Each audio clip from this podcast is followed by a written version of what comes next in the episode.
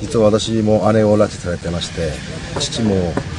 姉と会えずに結局3年前に死んでしまいました。増本さんが面会したのは北朝鮮によって拉致された疑いの持たれているあの内さんの兄スカムさん。全ての拉致被害者を取り戻さなければならないという思いでおりますのでここに来てお兄さんに会ってあの一緒に救出の輪を広げていけることはやはり大事なことだというふうに思っております良かったと思ってます。